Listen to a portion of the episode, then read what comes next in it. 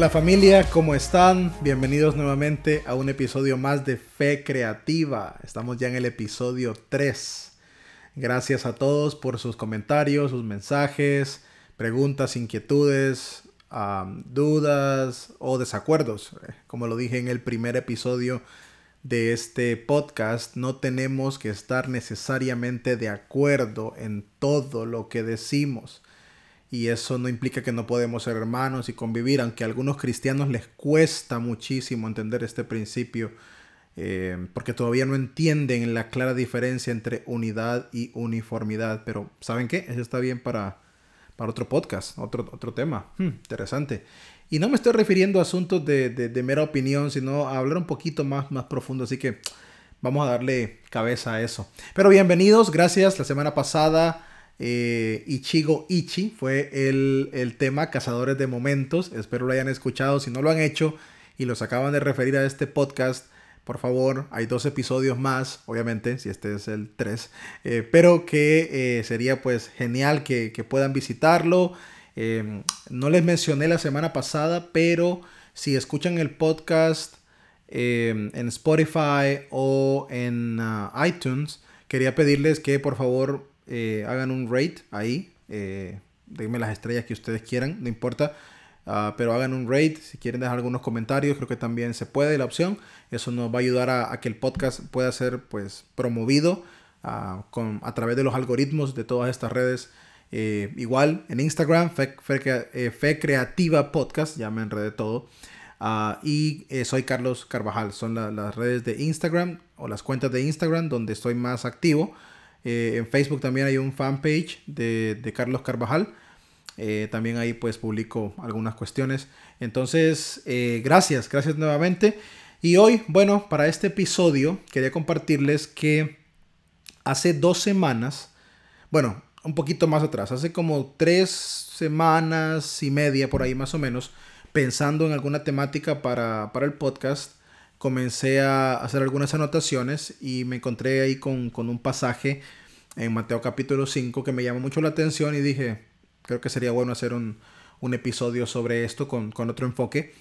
y luego, eh, hace dos semanas, en el calendario de, predicación de, la iglesia donde, donde estoy, eh, coincidió que ese, ese, era el tema, ¿no?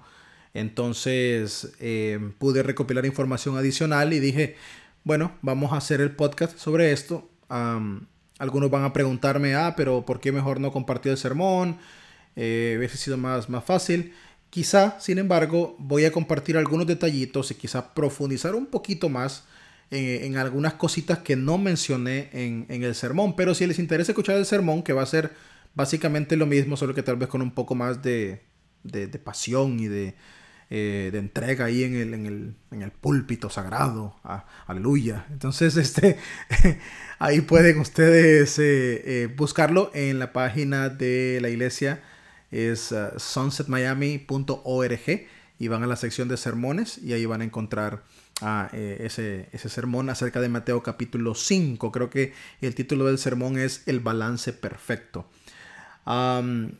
pero, como les digo, Mateo capítulo 5, verso 13 eh, en adelante, es un texto que la mayor parte de los cristianos conoce, eh, desde los más comunes hasta los no cristianos lo conocen, hasta los ateos creo que lo conocen. Eh, el texto de Mateo capítulo 5, versículo 13, donde Jesús habla de la sal de la tierra y la luz del mundo. Creo que todos lo conocemos, hemos escuchado infinidad de sermones sobre el tema, se ha predicado muchísimo, eh, se habla en conferencias, se habla en grupos pequeños, eh, como un llamado a, que nosotros podamos reaccionar los cristianos. Pero a pesar de que se habla mucho y que se hace como un llamado a que los cristianos puedan reaccionar acerca de su vida y de cómo ser activos en la profesión de su fe, todavía parece que no reaccionamos. Eh, pareciera que no. Y, la gente cree que reaccionar, eso es un, un, grave error, la gente cree que reaccionar es, ah, vamos a las calles a predicar porque ya viene Cristo y todo el mundo se va a ir al infierno y comenzamos con toda esa historia eso no es reaccionar y, quisiera pues que habláramos un poquito sobre, sobre eso. como verán, el título de eh, el podcast es Alaseando. Alaseando, esa palabra no existe para todos aquellos fanáticos de la gramática que van a estar eh, buscando la palabra alaseando y van a decir de dónde la sacó, se la inventó, qué barbaridad. La palabra alaseando no existe. Creo que sí me la inventé, no sé, o tal vez alguien más la usa, no lo sé.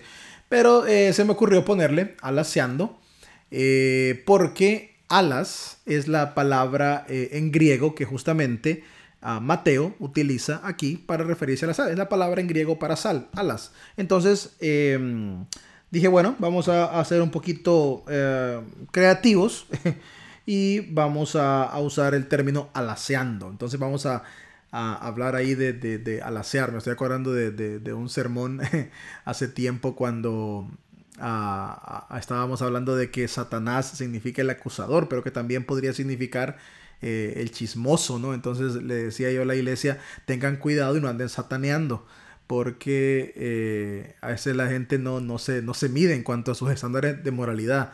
Eh, venden una cara moral muy buena delante de la gente en el público, pero son chismosos destructivos ah, por detrás, entonces este, andan sataneando, ¿no? Entonces de ahí salió esa, esa idea. y bueno, dije, bueno, ahora me inventé una nueva, alaseando, que vamos a ver a dónde aterrizamos con, ella. Entonces, Mateo capítulo 5, versículo 13, a Jesús dice, ustedes son la sal de la tierra.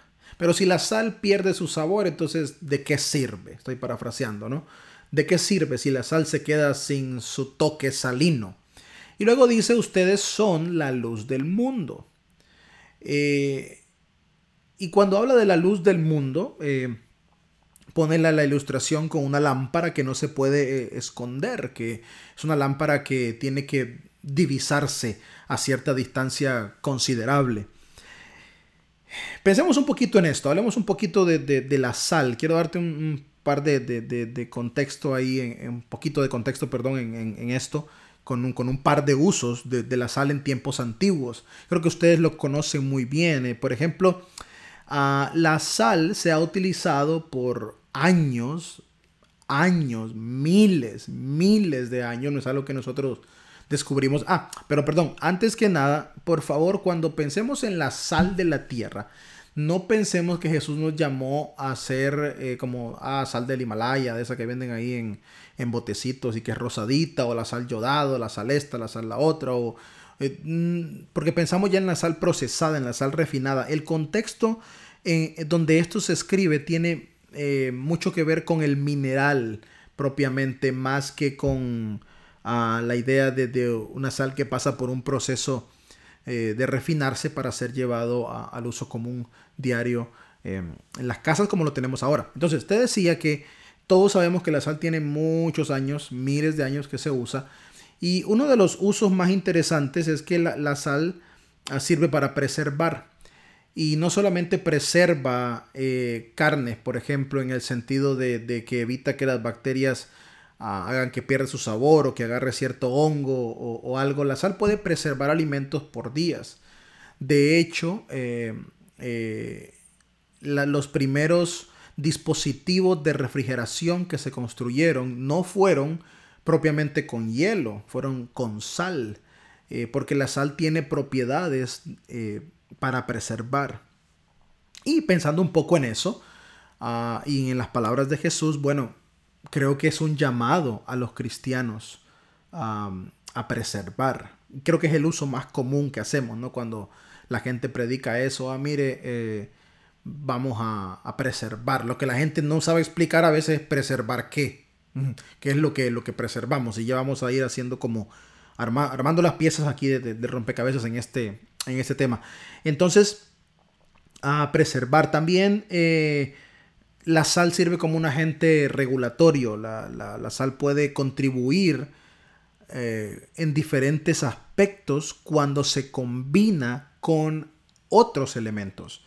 Y eso ayuda a un funcionamiento perfecto, diría yo, eh, en cuanto al propósito por, por el cual queremos utilizarlo, ¿verdad? Por ejemplo, eh, en cierto contexto del Antiguo Testamento y del Nuevo Testamento, cuando Jesús menciona estas palabras, em, la sal podía ser combinada con, excremento, con estiércol. Y, que ustedes ahí vieron también que en el título del, podcast hay algo sobre eso. Entonces se combinaba y podía producir efectos extremadamente eh, buenos y positivos eh, para el abono. ¿no? Generaba eh, que se fertilizara mejor el, suelo, lo cual ayudaba al crecimiento oportuno de las plantas. Y también ¿cómo se llama? Ah, saborizante, ¿no? La sal sirve para, dar sabor. Eh, y, esto también es algo que tenemos que, tener en, cuenta. Entonces, preservar un agente regulatorio para, en el ejemplo del abono con otras sustancias y también como saborizante. Ahora, analicemos un poco las palabras de Jesús. Mucha gente no comprende que cuando Jesús dice ustedes son la sal de la tierra y son la luz del mundo, es muy probable que Jesús esté utilizando dichos que ya circulaban dentro de la comunidad israelita en el primer siglo. O sea que Jesús no creó estas frases ni tampoco las escribió en Mateo capítulo 5 para la iglesia. No está diciéndole a la iglesia. Jesús está hablando directamente en el Sermón de la Montaña con judíos, con israelitas. ¿Por qué? porque ya desde tiempos antiguos y en varios documentos de rabinos y otros historiadores se encuentran las frases la sal de la tierra y la luz del mundo para referirse a Israel. O sea, Israel desde tiempos antiguos a la aparición de Jesús ya se consideraba como la sal de la tierra y la luz del mundo. Esto por nombramiento divino, o sea que el Señor determinó, bueno, Israel va a ser la sal de la tierra y también va a ser la, la luz del mundo. Un indicador de mi presencia, un indicador de mi naturaleza en medio del mundo. Son frases que eran conocidas por ellos. Donde está el truco realmente en las palabras de Jesús no es en usar un dicho común eh, que circulaba entre ellos, sino en el contraste que está a punto de hacer entre la misión que Dios da y la pasividad con que se ejerce dicha misión, porque les dice, ustedes son la sal de la tierra, un dicho conocido. Ah, pero si la sal pierde su sabor, esa es una, hay una, pedrada buena, ¿no? O sea, prácticamente le dice, Jesús dice, o sea, podrán ser muy sal y jactarse y mofarse, ah, somos sal de la tierra, somos luz del mundo, una característica muy común de, de Israel, Em, incluso en tiempos modernos continúan con esa, esa, jactancia, ¿no? La, nación de Dios, la nación escogida y estamos por encima de las demás naciones y todo ese cuento que usted y yo conocemos muy bien. Em, entonces, eh, Jesús dice, bueno, pero una cosa es que Dios les dijo sean esto y otra cosa es que no hagan nada. Y lo mismo con la luz del mundo. Y esta idea de la luz del mundo aparece con, con con otros conceptos asociados, porque en, el principio se, consideraba que Jerusalén, la ciudad santa de Dios, era una guía para las naciones, una guía para los peregrinos a encontrar la presencia de Dios también. Entonces, la luz del mundo era un término que aplicaba mucho también a, la ciudad de Jerusalén como tal. Eh, la gente visualizaba Jerusalén como la luz del mundo porque al venir en, caravanas y divisar la ciudad eh, a lo lejos era como un, aliento pues eh, eh, para seguir buscando al, Señor. Entonces es, interesante, ¿no? Pero repito, estos dichos no fueron ah, inventados por Jesús en el momento y dados para a la iglesia, no. Claro, ¿entramos nosotros en este rol? Por supuesto que sí al convertirnos en el Israel extendido, al convertirnos en, la ampliación de, de, la visión de Dios, el Sermón de la Montaña tiene una aplicación directa para nosotros, que realmente el Sermón de la Montaña está cargado de sabiduría profunda para cambiar paradigmas establecidos por los sistemas religiosos. No es un código de conducta moral, sino es un código de cambio de mentalidad, un cambio de estructura de pensamiento, eh, donde Jesús aparece como aquel que enseña a reinterpretar lo que por muchos años se ha interpretado mal, porque puedes haber estudiado algo por mucho tiempo, pero si ese algo que estudiaste todavía te hace interpretar las cosas erróneamente, entonces necesitas una reinterpretación. Y la única forma en que podemos reinterpretar los patrones de conocimiento que hemos adquirido por años es mediante la exposición y la confrontación de nuestras ideas. Por eso siempre en este podcast yo les digo, escuchen otras ideas, escuchen a gente que piensa distinto a ustedes, escuchen personas con las que no comparten eh, ideologías, hablen, dialoguen. Uno de los mayores problemas de los cristianos es que siempre quieren rodearse con los que piensan igual que ellos. Leer los libros de aquellos que alimentan su, misma eh, línea de pensamiento y conectarse con, con otros que piensan igual que ellos. Y si no, entonces los demás son malos y siempre los de mi círculo son los buenos. No funciona así. Y eso es una lección grande que el sermón de la montaña no, nos da. Pero volviendo al punto con la sal y con ah, la luz, todo esto pues es, interesante, ¿no? Eh, más adelante Jesús les habla de, los mandamientos y el corazón de los judíos, pero no voy a entrar en, ese detalle, eh, solamente voy a, centrarme en, la luz y, en la sal. Entonces, ¿qué, hacemos con estas ideas de la sal? Cuando Jesús dice, ustedes son la sal de la tierra, hay una canción de Alex San Pedro, si ustedes pueden buscarla, eh, está en todas las plataformas de música. Alex San Pedro es un eh, pastor, maestro, cantante español. Y, Alex tiene una canción que se llama Sal. Y la canción ah, habla de, bueno, de, Dios visualizando ah, al mundo, a la iglesia, sobre todo a la iglesia, y diciendo, tengo una sal que ya no sala, una sal que, ya no sala. Eh, y, comienza a, hacer una aplicación del estado del cristianismo en el mundo. Y así que si pueden buscar la canción, háganlo por favor. Se llama Sal de Alex San Pedro. Estoy seguro que les va a, gustar muchísimo, pero reflexionen en, la canción, no solamente eh, digan, ah, qué bonita canción, no, reflexionemos en la canción, creo que, es bastante buena. Porque cuando hablamos de preservar y de saborizar, ¿qué, qué es lo primero que pensamos? Mira, la sal da sabor. Yo tengo años de, de cocinar sin sal. Eh, por asuntos de presión alta. El doctor dice no puede comer nada de, sal, entonces no hay que comer sal. Entonces con el tiempo me he acostumbrado a comer arroz y otros alimentos sin sal. Y la verdad es que ya no siento la diferencia, ya me gusta. El problema es que cuando alguien cocina con sal, inmediatamente lo detecto. Tal vez no está tan salado, pero mi paladar lo percibe como tal y ya no, no es igual. Ahora, Jesús dice son la sal del mundo y uno de los usos de la sal es dar sabor. Ahora, dar sabor. El sabor puede ser relativo, ¿no? Hay gente que le gustan las cosas más saladas que, a otros. Em, pero sabor, ¿qué sabor? ¿Qué sabor? Yo creo que debemos visualizarnos e, en esta escena, la iglesia, como la sal de la tierra. Y la primera pregunta que yo quisiera que tú te hagas es, ¿le doy sabor yo al círculo que me rodea, donde yo me desempeño? Porque cuando Jesús dice son la sal de la tierra y pensamos en la sal como un saborizante, nuestro propósito es traer el sabor del cielo a la tierra.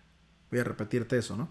Nuestro propósito es traer el sabor del cielo a la tierra. El problema mayor es que nosotros no hemos comprendido el sentido de traer el sabor del cielo a la tierra.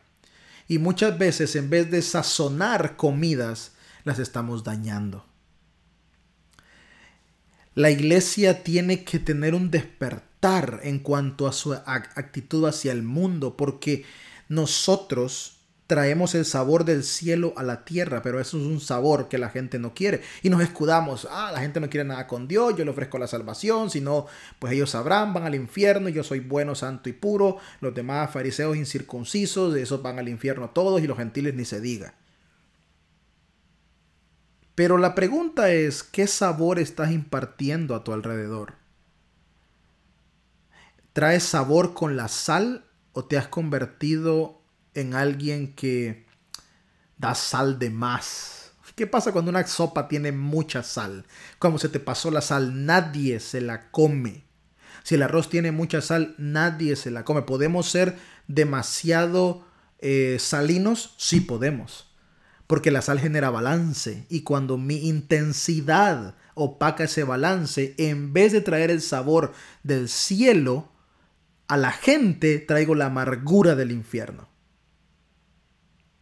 Y, wow, de verdad que yo creo que necesitamos reflexionar sobre eso. Porque la gente dice, bueno, si le gusta, bueno, y si no, pues también. No, no se trata de eso. Sí, Jesús tuvo muchos enemigos. Interesantemente, todos eran los religiosos. Interesante, ¿no? Eh, o en su mayoría eran los religiosos. Pero ¿qué sabor estoy trayendo? Donde yo vaya, el sabor del cielo tiene que ser impartido. Es lamentable que un cristiano llega a la sala y todo el mundo se va. Nadie quiere estar con ese cristiano porque se ha vuelto intenso, porque se ha vuelto malcriado, se ha vuelto soberbio, se ha vuelto orgulloso. Nadie quiere estar con una persona así. Y por más que te dé golpes en el pecho de cuán buen cristiano eres, si, si estás pasado de sal, caes mal. Y si caes mal, no estás trayendo el sabor del cielo a la tierra. Porque el sabor del cielo cambia, transforma, renueva, restaura. Ahora, hay, hay, un uso de la sal que para mí es, es, es, vital, ¿no? Bueno, dos que están bien asociados. Déjame te digo el primero. Te mencioné uh, el agente regulatorio. La sal también era usada en tiempos antiguos em, como agente regulatorio que al mezclarse con la tierra o con el abono, em, estiércol directamente, puede generar una fórmula perfecta para que las plantas florezcan mejor. Hmm. Y cuando Jesús dice son la sal de la tierra, son la sal de la tierra, wow, nuestra misión familia como iglesia es hacer que otros florezcan. Hacer que otros florezcan. Hacer que el mundo florezca. ¿El mundo apesta? Sí.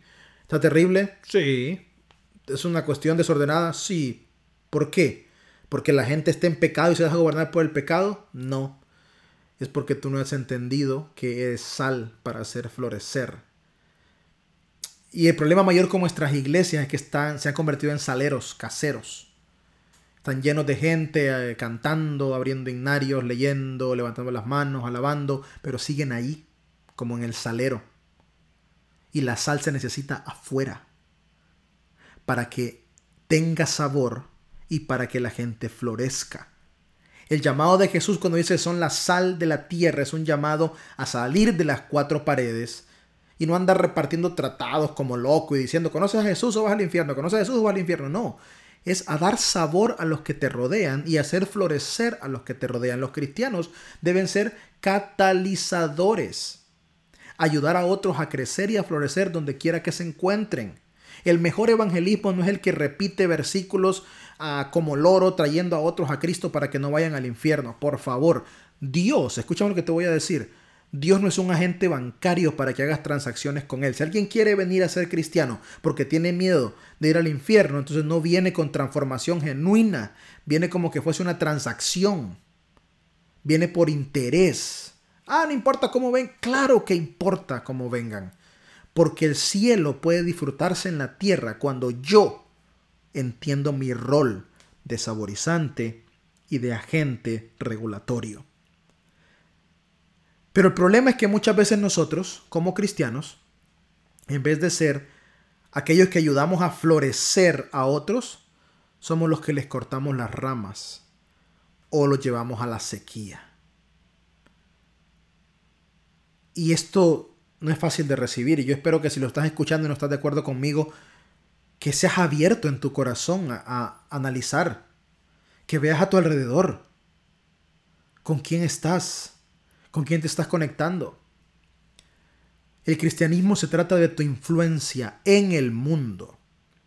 Y cuando no tienes influencia en el mundo, cuestiónate y reinvéntate, por favor, hermano, hermana.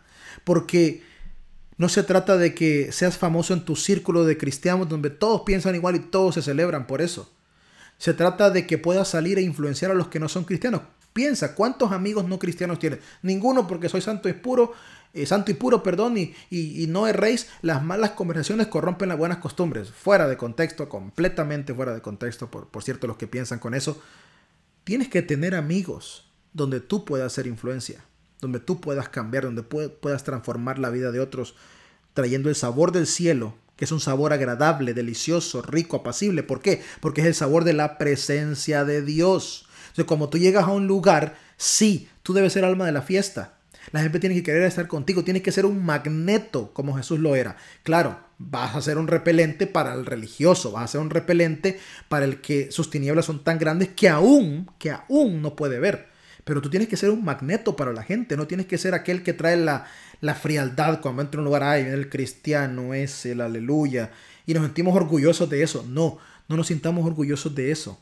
Seamos magnetos, que podamos atraer, que la gente desee estar cerca de nosotros porque olemos a cielo, olemos a presencia de Dios. Analicemos esto, por favor. Ahora, hay un uso de la sal poco mencionado y que me llama la atención eh, pero antes de decírtelo, te voy a comentar eh, acerca de, la luz con, con, un con, un ejemplo, porque yo sé que ah, ya es, es, pues, es claro ¿no? la, la cuestión de, de, la luz, pero hay un ejemplo de una historia que me encanta muchísimo, eh, del padre Greg Boyle, y, y, él es un sacerdote que escribió, bueno, ha escrito varios libros, pero escribió uno que en lo particular a mí me gusta mucho, que se llama Tatuajes en el Corazón, y es un libro que, donde él narra el ministerio que él eh, creó de, para, trabajar con pandilleros en la ciudad de Los Ángeles, ¿no? Entonces me, llama mucho la atención porque él tiene muchas historias, testimonios y va hablando verdades teológicas bien profundas a través de, profundas pero sencillas en su planteamiento, ¿no? Pero a través de sus historias con, con los muchachos. Y ah, una de las historias, él dice, bueno, entendiendo nuestro rol como luz. Eh, imaginémonos, dice él, que estamos en un cuarto oscuro con un montón de gente que está perdida, eh, con un montón de gente que, está desorientada. Eh, y hablando de, los perdidos, vamos a hablar de los perdidos en el próximo episodio, así que no se lo pierdan, vamos a redefinir en palabras de Jesús este, esta idea. pero dice, dice ah, Greg Boyle que está, estamos en un cuarto oscuro y que todos quieren salir porque en ese cuarto tropiezan con cosas, están confundidos, no ven para nada, pero quieren salir y no pueden. Y en ese cuarto oscuro hay una sola persona, tú o yo, que sabe dónde está el interruptor para encender la luz. Nadie más sabe dónde está el interruptor. Solamente tú sabes dónde está el interruptor. Pero todo mundo quiere ese interruptor porque no porque están cansados porque están frustrados de vivir en tinieblas y necesitan la luz. Entonces, eh, dice, dice Greg Boy, bueno, mi misión, aunque yo sé dónde está la luz, no es ir y encender la luz para ellos. No, mi misión es sacar la linterna y apuntar hacia donde está la luz para que ellos caminen hacia la luz. Entonces, cuando Jesús me dice a mí que soy la luz del mundo, yo soy el que apunta hacia el interruptor. Tú eres el que apunta hacia el interruptor. Si la gente no quiere ir al interruptor, está bien, pero tú apuntas al interruptor. El problema real con nosotros es que a veces nuestra propia lámpara se quedó sin baterías. O a veces la luz no llega tanto. Y no porque seamos malos, seamos pecadores es porque la luz determina, te lo vuelvo a repetir, influencia. Los cristianos de hoy en día en América Latina y en Estados Unidos también se caracterizan por muchas cosas y no necesariamente buenas. Vamos a ser sinceros. Y alguien dirá, no, pero ¿por qué habla tan mal de los cristianos? Que el testimonio. Este es un podcast dirigido a cristianos para cambiar su manera de pensar y para reflexionar. Quiero que lo, lo sepas porque vas a escucharme varias veces haciendo críticas. Críticas a mí mismo, críticas al sistema, críticas a lo que hemos construido, porque es la única forma de avanzar. No nos gusta ser cuestionados y queremos pretender que todo está bien cuando no todo está bien, por favor. No desestimemos lo que hacemos correctamente, para nada no lo desestimo, pero este, hay cosas que deben ser reevaluadas y una de ellas es, es esto, porque los cristianos son los más ofendidos de todo por todo. ¿Quieres conocer el carácter de los cristianos? Haz un post controversial en tus redes sociales y vas a ver cómo empiezan y te empiezan a caer y te empiezan hace un par de, semanas, bueno, no semanas, un día, un amigo mío puso algo ahí sobre una, una, ofensa que recibió otro cristiano. Y la gente, irónicamente, los propios cristianos, en vez de ser solidarios con él, empezaron a exhortarlo. Y, y yo dije, no, aquí algo, aquí algo anda mal. Algo anda mal. Entonces los cristianos nos ofendemos por todo y reaccionamos por todo. Y somos bien verbales, bien, bien vocales. No somos influencia. No somos influencia. Y eso es lo que está acabando con nuestra sociedad. Eso es lo que está realmente dañándonos, nuestra falta de reacción apropiada. Entonces, contamos esto de la luz. Ahora te cuento este uso de, eh, de la sal, que, que, es poco, poco mencionado, pero es interesante. Varios, varios historiadores y teólogos han encontrado en este ejemplo una clara imagen de, de, lo que representa la sal. Eh, el texto dice son la sal de la tierra. No se está refiriendo ni en la palabra en griego, ni en el contexto al mundo como tal, al planeta como tal, referencia que sí se hace cuando se habla de la luz. ¿Por qué? Porque lo que Jesús intenta son dichos que ya existen, pero también intenta darnos de una forma multifacética las aplicaciones que esto tiene para nosotros. Y había un proceso en hornos eh, bajo la tierra, que eran conocidos como, ah, bueno, la gente podría decir, vamos a echar el pan a tierra ahora. Quiere decir, vamos a, hornear pan en estos hornos subterráneos, ¿no? Eh, y era interesante cómo funcionaban los procesos de combustión, porque se utilizaba estiércol seco para poder generar una llama más constante, pero el combustible que activaba eso era la sal. Y cuando el estiércol y la sal se combinaban, se producía una llama que generaba balances de calor precisos para el alimento que se quería cocinar.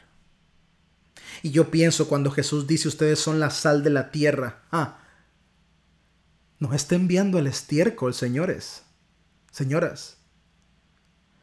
Nos está enviando a mezclarnos con aquello que el mundo considera sucio asqueroso, desechable. Pienso en las minorías, pienso en, la comunidad homosexual, pienso en, en, en, las mujeres que han sido abusadas, maltratadas, pienso en las comunidades indígenas que han sido menospreciados, pienso en los que sufren depresión, en los que son aislados, hay tantas cosas que pudiera decirte de grupos que son y veo cómo la iglesia, en vez de mezclarse para transformar, ataca, condena. Y también voy a hablar un poquito de eso, de condenar y, de hacer juicio en el próximo episodio. No te lo pierdas porque también quiero compartir con, ustedes eso. Eh, pero tu misión es mezclarte con el estiércol, ir donde nadie quiere ir y hacerles saber a esta gente que en el balance perfecto pueden generar la llama apropiada para que su vida tenga sentido. ¿Entiendes tu rol? Tu rol no es andar de santurrón, por favor, encerrado en una iglesia. Somos buenísimos para, para hacer... Eh, yo, yo estoy en contra de, de, ciertas actividades evangelísticas que hacemos cuando decimos, vamos a hacer una campaña evangelística y que la gente venga a mi templo, a mi salero. Hay que salir, señores, hay que salir. Y no me refiero a, salir en más y decir, aquí vengo a decirles a todos que van para el infierno. No. En tu día a día, mézclate, donde nadie quiere mezclarse. Noten por favor que ah, ah, el mezclarse con el estiércol no es algo agradable. No es algo que se disfrute. Pero cuando eres una influencia grande en corazones que el mundo considera como basura y logras activar esa llama que descubre el propósito para el cual fueron creados, entendiste tu misión. Entendiste tu misión. La gente ha agarrado textos como hay que huir de la tentación o no os juntéis con estos o no hagas lo otro. Y, sacamos esos textos de su contexto real para justificar lo ermitaños que nos hemos vuelto, queriendo estar encerrados en una burbuja de santidad, de perfección, que al final es, es hipócrita. Mira, los cristianos somos hipócritas. Mira, te voy a dar un solo ejemplo y tal vez no vas a estar de acuerdo conmigo. No importa que no estés de acuerdo conmigo, pero te lo voy a decir. Cuando Netflix sacó la famosa serie del Jesús homosexual, no, es que yo jamás había visto tanto cristiano revuelto porque le querían hacer el boicot a Netflix, porque, uff, habían ofendido a su Salvador y nadie se mete con mi Señor y yo lo voy a defender. Y, empezaron a boicotear, que, que había que boicotear Netflix y cantantes famosos también lo empezaron a hacer cristianos. Empezaron ahí a lanzar que sí, que boicoteemos, boicoteemos, boicoteemos.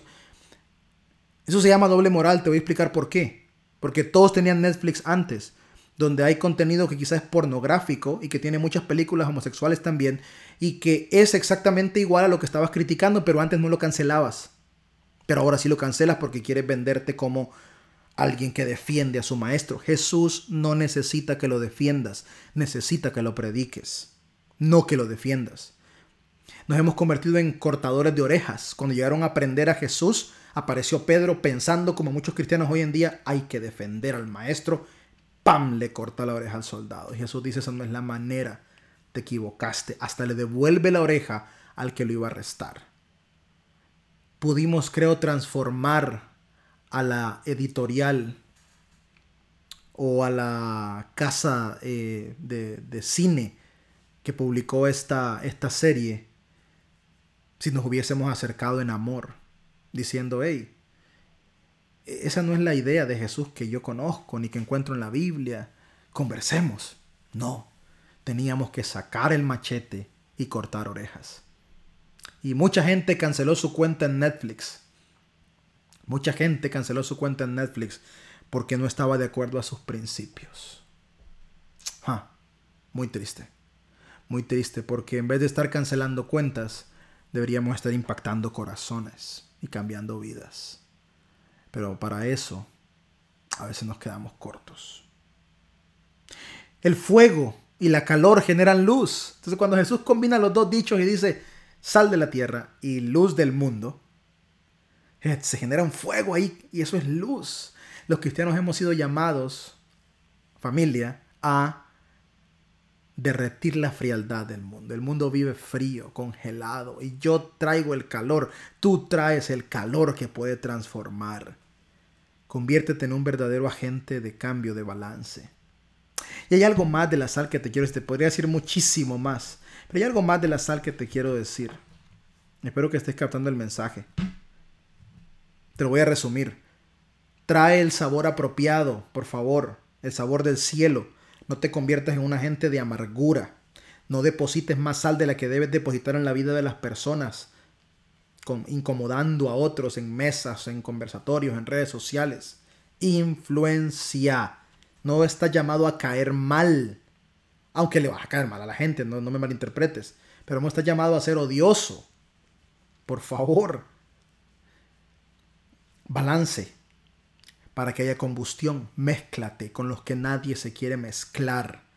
Muéstrales que son amados, sin importar lo que hagan, son amados y valen para el Señor. Pero hay un tercer uso que quiero comentarte de, la sal em, para ir cerrando esta conversación de hoy. Creo que me emocioné mucho. Hmm. Espero me sigan escuchando después de esto. Em, hay un, otro uso de la sal bien particular. Eh, cuando pensamos en la sal se nos ocurre ya el proceso, la sal en polvo y todo eso. Pero la sal se extrae de, varias maneras. Se, puede extraer del, mar, se extrae del mar y también se puede extraer de cuevas. Y, eso era muy común también en el primer siglo, extraer sal de, ambos em, recursos. Pero cuando extraes la sal de una cueva, es bien particular, no tengo, eh, no tengo, ¿cómo se llama? Eh, ah, me olvidé, este, ah, una foto para, para mostrarte, pero eh, cuando extraes la sal en piedra de una cueva, es una mezcla hermosa de colores, no necesariamente blanca. Y eso rompe los estándares de que, ah, tenemos que vernos todos igual para ser influyentes. No, es una mezcla de colores, bien diverso, bien, bien bonito la, mezcla de, colores eh, que, hay. Ahí sale la sal del Himalaya, que es una sal rosada. Hay, hay una sal que es un poco más gris. Eh, eh, hay una sal que es prácticamente transparente. Y, y dan toques de sabor distintos. Mira qué bonito, dan toques de sabor distintos. De la piedra se saca sal que puede dar toques de sabor diferentes. Porque cada uno de nosotros es único, es único y podemos traer un aporte distinto en la transformación de la humanidad que tanto necesita conocer a Dios correctamente. Em, y, y, y algo que me llama la atención también de esto, que esas piedras de sal no solo tienen colores, también tienen puntos negros. Y cuando le preguntas a un chef si quiere que los puntos negros los quiten de la piedra antes de comenzar a procesarla, los chefs dicen no. Porque los puntos negros son los más vendidos en los restaurantes de alta categoría en el mundo porque generan balances de sabor que ningún otro componente de esta roca puede dar. Creo que todos tenemos puntos negros en nuestra vida. Creo que todos tenemos esas manchas que, que, no quisiéramos tener. Y algunos han sido tildados, acusados, destruidos, pisoteados por sus manchas. Pero de tus manchas, el Señor puede hacer el balance perfecto para transformar la vida de otro. Eres útil, vales, te necesitamos. Aunque otros te han tirado por el piso, tristemente, los cristianos, a veces, porque son el único ejército que aniquila a sus soldados. Y no quiero ser tan negativo. Si he sonado negativo, discúlpenme, por favor, no es la intención, pero hay cosas que tienen que decirse. Y si te han tirado por el piso, querido amigo, hermano, por tus errores, por tus faltas, ya nadie cree en ti, Jesús todavía cree en ti. Y esos puntos negros son el balance perfecto que Él utilizará para cambiar la vida de otro, para traer influencia y bendición. Vamos, iglesia, vamos por favor a traer el sabor del cielo a la tierra. Vamos a ministrar a otros efectivamente, por favor. Vamos a, meternos en el estiércol del mundo, por favor. A conectarnos con los que el mundo considera basura, con los que el mundo ha rechazado, aun cuando con, los que los religiosos consideran eh, basura. Vamos a mezclarnos, vamos a ir dentro, vamos a, a revolvernos con el estiércol. Porque no te vas a convertir en estiércol. Por el contrario, eres sal, eres un combustible. Y puedes hacer que la llama florezca. La llama que va a transformar este mundo en que vivimos. Vamos a dar un paso de fe. Vamos a ser agentes de sal. Hay que estar alaceando. Como te lo dije al principio, hay que estar alaceando todo el tiempo. Efectivamente no necesitamos especias o hierbas amargas en la comida.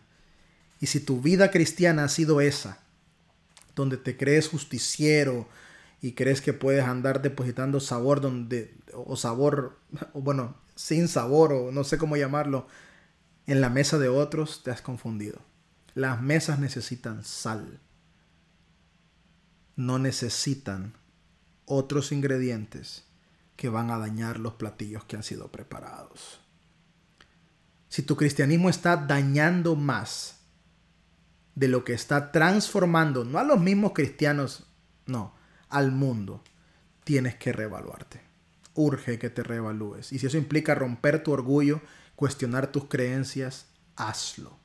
Me encanta si no estás de acuerdo con este podcast, porque es el primer paso hacia tu confrontación.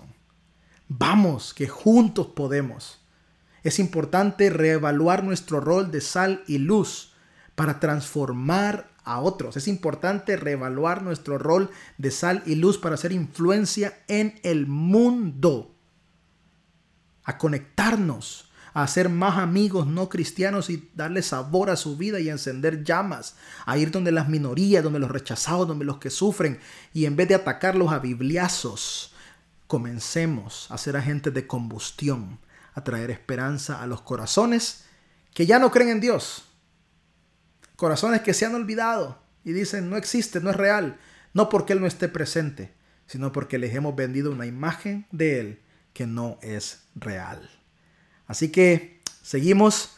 Gracias familia. Nos vemos la próxima semana en un episodio más de Fe Creativa. Comparte, eh, corre la voz, suscríbete Gracias a todos por estar pendientes y por escuchar estas cápsulas, este contenido que, estamos eh, promoviendo, que no son ni, tan cápsulas, ¿verdad? Porque las cápsulas son cortas, ¿no? Y aquí ya vamos por, por 44 minutos. Bueno, eh, ya los dejo. Gracias a todos. La próxima semana no se lo pierdan. Nuevo episodio eh, con otra historia, con otras aplicaciones. Vamos a ir dándole forma a, este asunto. Y ya la próxima semana también anunciaremos ahí cómo vamos a regalar un par de libros y un par de cositas eh, que quiero compartir con ustedes. Eh, así que bendiciones a todos, que Dios esté con ustedes y a estar en proceso de, de ser sal para todos. Bendiciones. Chao.